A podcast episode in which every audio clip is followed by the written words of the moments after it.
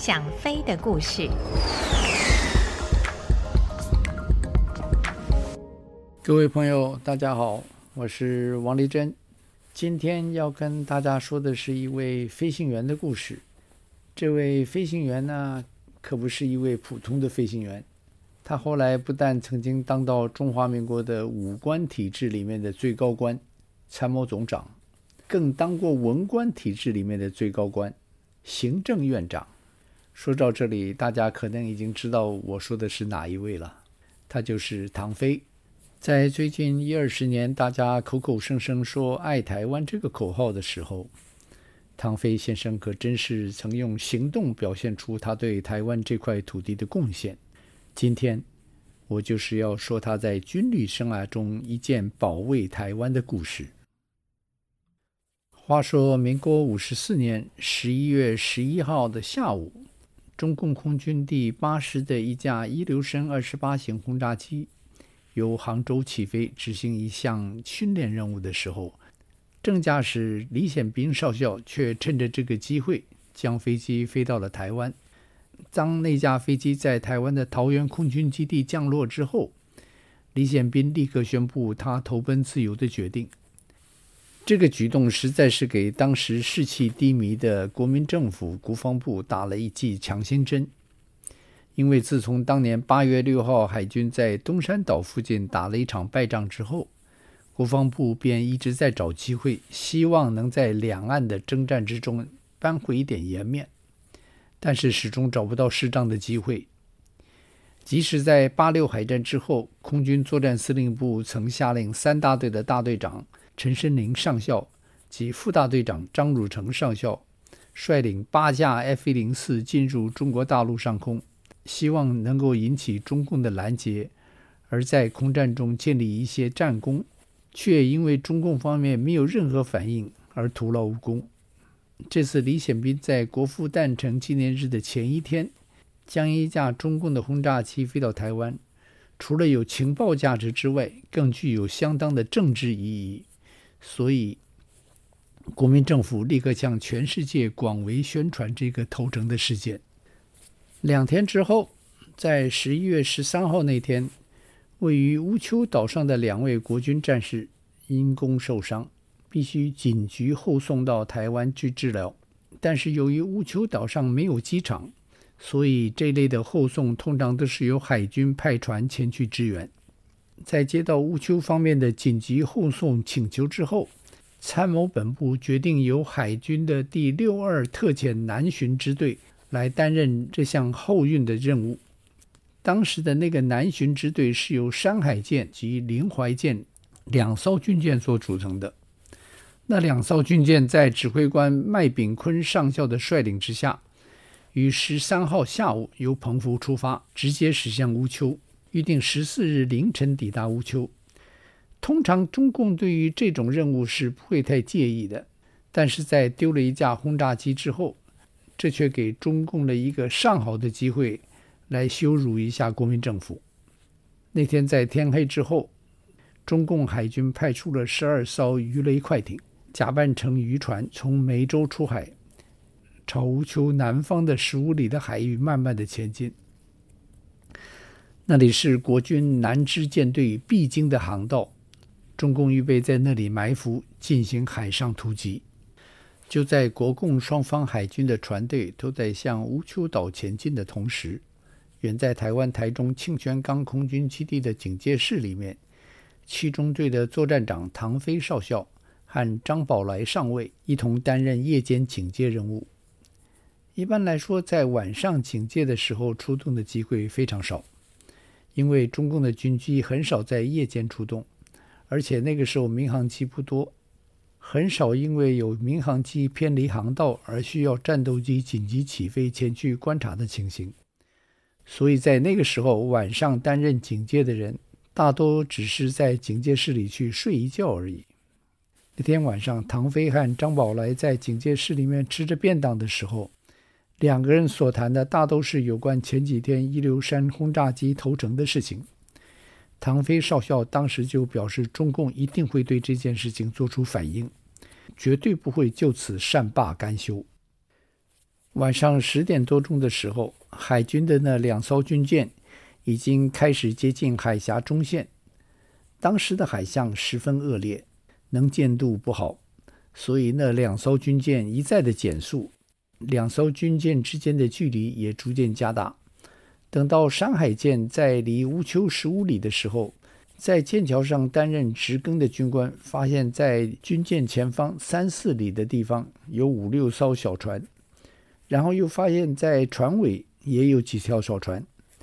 当时他觉得可能是中共的渔船，所以并没有做出特别的警戒。然而在十一点半的时候，那十二个目标全部同时开始动了起来，而且其中位于军舰前方的六艘很快的就以高速朝着山海舰冲了过来。值更的军官见到这个情况，立刻回头向同在舰桥上的舰长报告。那个时候，舰长也已经发现了这个状况，于是马上拉起了备战警报。但是在官兵进入作战岗位之前，那六艘鱼雷快艇已经对着山海舰开火了。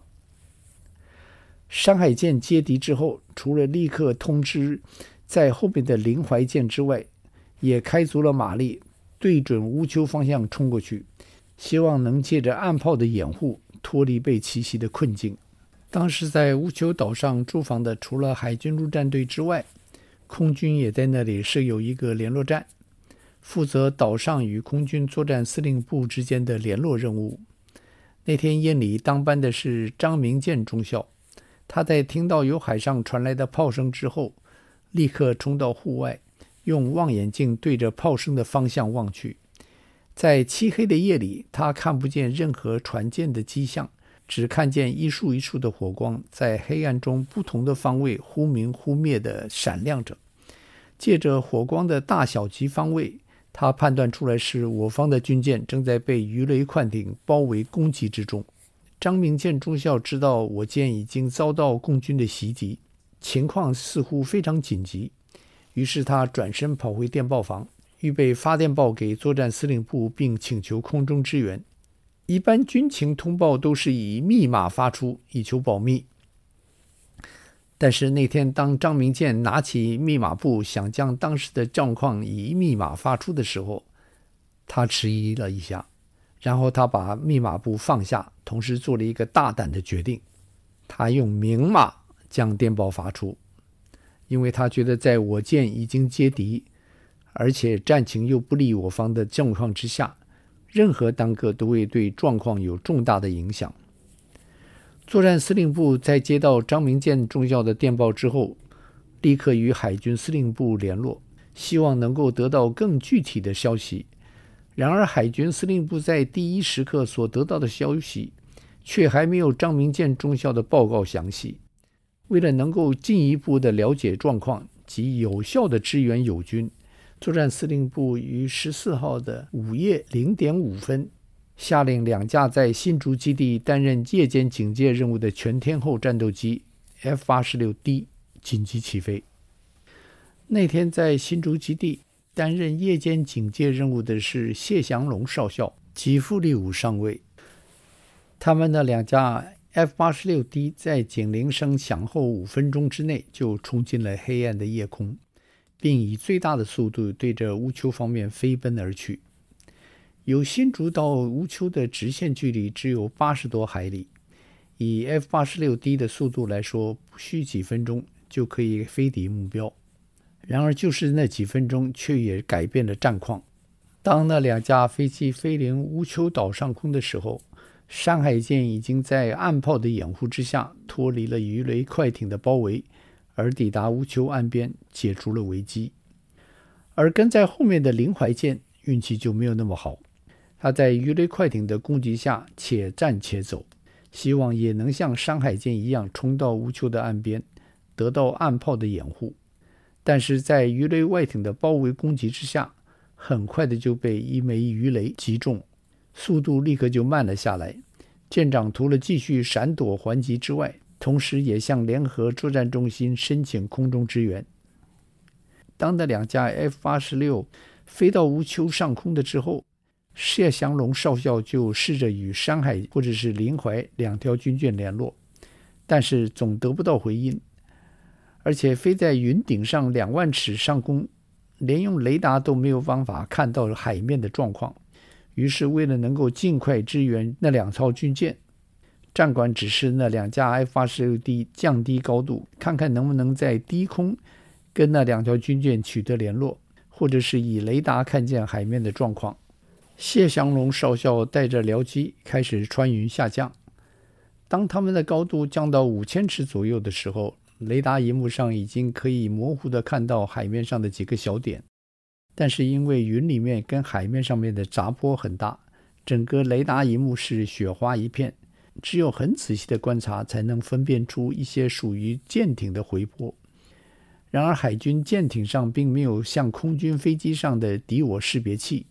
即使由雷达上的大片白点中分辨出几个是属于舰艇的目标，也无法分辨出敌我而进行攻击。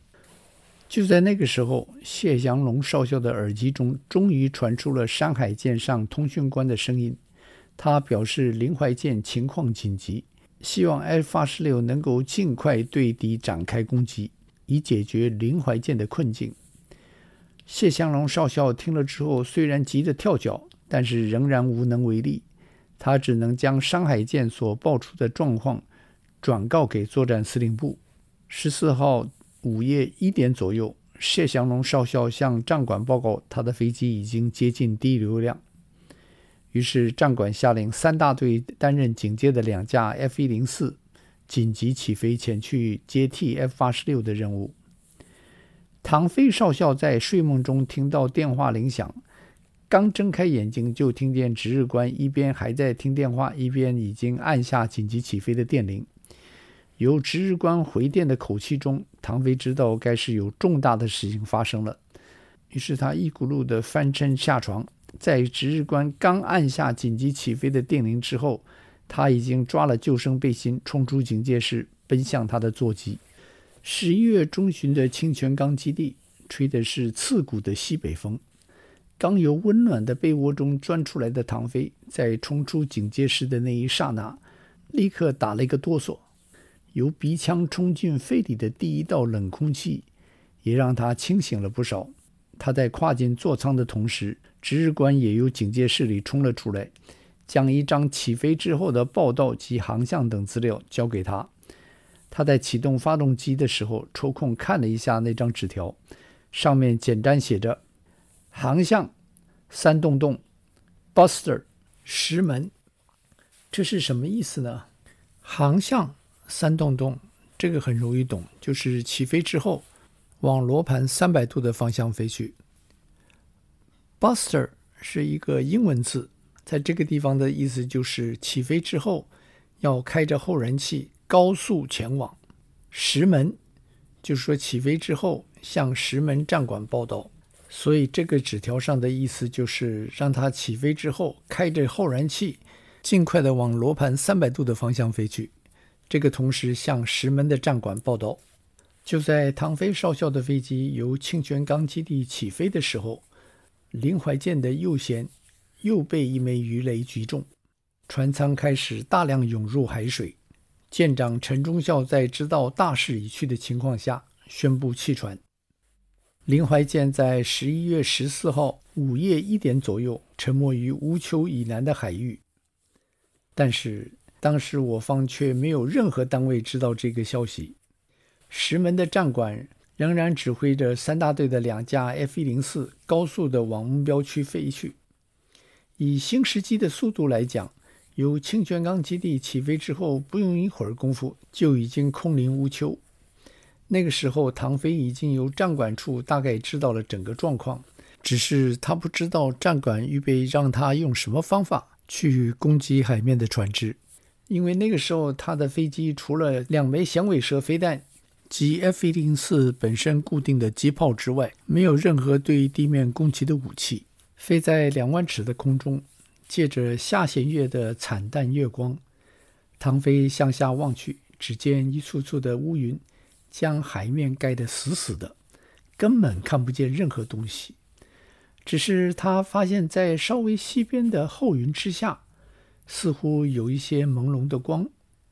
那不像战场上炮火的忽明忽灭，而是稳定的微光，这使他感到相当的不解，因为在那个方向没有陆地，也没有岛屿，而船舰不可能会有如此明亮的灯光。唐飞少校向战管报出他所看到的微光之后，战管下令他降低高度，务必将那个光的来源看清楚后，将情况向帐管报道。唐飞听了，稍微考虑了一下，然后在他推头下降之前，他命令僚机在两万尺的空层掩护他，而不必随着他向下飞去。因为他想到两机编队钻云的时候，对僚机来说是相当大的考验。再加上战管曾经提及当地的云高在一千尺左右，而他飞到云下的主要目的只是观察，而不是作战攻击。这种情形之下，实在没有理由要僚机冒险一同钻云下降。再说，当飞机降到云下那么低的高度的时候，无线电也没有办法保持与战管的联络。让僚机在两万尺上盘旋，也刚好可以当做一个与战管之间的中继站。唐飞轻轻地将驾驶杆向左前方推去，飞机立刻对着左边的那微弱光点开始盘旋下降。云中的气流相当的不稳，那架飞机就在乱流中摇摇晃晃地降低高度，而唐飞的视线却一直盯在仪表板上。根据仪表的显示，操纵着飞机向下俯冲。夜间在云中下降的时候，外界是一片漆黑，所以根本没有必要向外去看。只是当他想知道自己是不是还在云里飞行的时候，才会偶尔抬头向外看一下。唐飞在下降的同时，也一直不断的呼叫林怀建，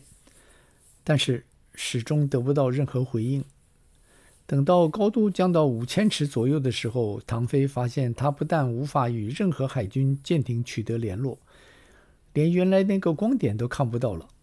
外面只是黑茫茫的一片。虽然外界是一片漆黑，但是根据经验，唐飞知道那个时候他还在云里面飞行，而因为气压高度表不能准确地标出飞机对海面的绝对高度。于是他将下降率降到每分钟只有几百尺左右，免得到最后一头钻进海里。当高度表显示着高度只有一千尺左右的时候，唐飞向外面看去，他仍在云中飞行。他知道他必须立刻停止下降了，因为气压的误差加上高度表本身的误差，他当时距海面的真正高度很可能只有几百尺。在没有办法以外界的景象来判断高度的时候，他必须停止这毫无意义的冒险举动。于是，唐飞将油门推上，并轻轻地将驾驶杆带回，开始爬高。在这个同时，他向战管报告，没有办法与海军的舰艇取得联络，更没有办法目视海面的任何状况。战管在没有办法得到进一步的海战消息之际，只有让唐飞跟他的僚机暂时在空中待命。其实那个时候，海战已经结束，林怀舰已经在乌丘南方的海面沉没。舰上一百零五位官兵，除了在激战中阵亡的之外，在弃船之后跳海逃生的幸存者，有多数是被中共的鱼雷艇救起，但包括舰长、轮机长在内的几位，却能躲过中共鱼雷艇的搜索。而随着潮流逐渐向南飘去，唐飞在空中待命了十多分钟之后，低油量的警告灯开始在仪表板上闪起。战管在了解状况后，解除了他们的待命。那两架飞机于凌晨两点多钟回到清泉港基地落地。当唐飞将飞机滑回停机坪，跨下飞机，在西北风中疾步跑回警戒室的时候，他发现另外两位队员已经坐在那里了。原来他们是在唐飞紧急起飞之后被召进警戒室来递补五分钟警戒的任务。因为夜间警戒出动的机会本来就不多，同一个晚上出动两次的机会也根本没有发生过，所以唐飞在回到警戒室之后，就请那两位递补的队员回寝室去睡觉，他预备自己跟张宝雷两个人继续执勤到第二天上午。林怀舰虽然已经沉没。然而，乌丘岛上的驻军及靠在乌丘岸边的山海舰却一直不知道这个消息。他们看着逐渐平静的海面，心中虽然已经有了最坏的打算，但是仍然不愿意面对那个可能的事实。于是，除了继续在无线电中呼叫之外，也希望空军能够由空中探索到一些消息。于是，海军对空军作战司令部发出了一个请求：无论如何，请再派出飞机前往现场观察，以了解临淮舰的现况。空军作战司令部在收到海军的这个请求之后，下令三大队担任警戒的 F 一零四紧急起飞前往乌丘。当紧急起飞的警铃再度响起的时候，唐飞刚刚才将乌丘上空的情形写好报告，正预备要去休息，但是听到铃声之后，职业上的习惯让他转身就冲出了警戒室，对着待命的飞机冲去。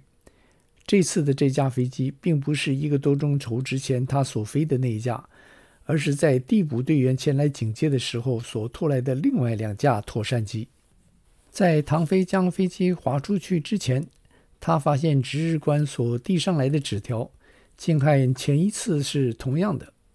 当时他所想到的唯一可能，就是作战司令部已经和林怀卷取得了联系，所以再度派他们前去支援。起飞之后，在飞往乌丘的途中，战管向唐飞表示，海军仍然无法与林怀舰取得联系，所以这次任务是应海军的要求，希望能由空中去观察一下，看看是否能找到一些线索。唐飞听了之后，心中想着，这该又是一次徒劳的任务，因为海面一片漆黑，根本什么都看不见。即使看见有舰艇开着灯，但在这暗夜的海上也是同样的无法判断敌我。他认为作战司令部里面的长官应该知道这种事实，只是大概经不住海军的请求而派下的这趟任务。他又想到几个月之前，在八六海战的第二天，张江与剑门两条军舰已经被击沉。海战现场只有我方前去增援的四五艘军舰，而在战后的通讯混乱状况下，海军只能与其中几艘保持联络。为了确定每艘军舰的位置跟状况，海军同样的要求空军前往支援。那天也是轮到唐飞率队出动，不同的是，那次的任务是在白天。当唐飞飞临现场的时候，他不但很快的就将每一艘军舰的型别认出，更能将每艘军舰的舷号报出。这时，海军在当天的混乱情况下，稍微整理出个头绪。后来，有长官还特别问过唐飞，怎么能够将海军军舰的舷号搞得那么清楚？其实，那位长官大概不知道，唐飞在中尉期间，曾在海军陆战队服务过两年，每天在左营军港中飞进飞出的结果，就是将海军军舰的型别、编号及船名弄得滚瓜烂熟。飞到乌丘上空之后，战管再度下令让唐飞降低高度，飞到云下去一探究竟。唐飞看了看外界的情况，发现与一个多小时之前相差不大，同样是厚云。只是原来第一次所看到的那个微弱光源已经不复存在。既然情况差不多，唐飞就再嘱咐僚机张宝来在两万尺空层等待。他仍然单枪匹马的以单机降低高度飞往云下。虽然是同一天晚上，第二次在同一个地方穿云下降，唐飞仍然不敢掉以轻心。他聚精会神地看着仪表板，超重的飞机对着海面俯冲。这次飞机在一千五百尺左右出云，但是放眼望去，仍是一片漆黑，什么都看不到。唐飞在一千多尺的高度绕了几圈，没有看到任何东西。将范围扩大之后，他又飞了几圈，还是没有任何军舰的踪影。他心里了解，临淮舰一定已经被击沉了。看着漆黑的环境，他想着，在他翼下冰冷的海水里，也许会有一些临淮舰上的官兵正在与死神搏斗着。他们在冰冷的海水中载浮载沉之际，会听到自己这架飞机的声音吗？这架喷射机的噪音给他们带来的是关怀的希望，还是对空军未能及时支援的怨恨？唐飞记得以前曾经听医官说过，冬天在台湾海峡的海水里面，只要泡上半个钟头，就会因为失温而昏迷。但是唐飞那天在海面低飞的时候，心里却衷心的希望那些官兵能够撑到第二天清晨。救援船只赶到的时候，那两架 F-104 在当天清晨四点钟左右回到清泉岗基地落地。那是唐飞五十余年的军旅生涯中唯一的一次在夜间出动两次。乌丘海战是台湾海峡上最后的一场海战。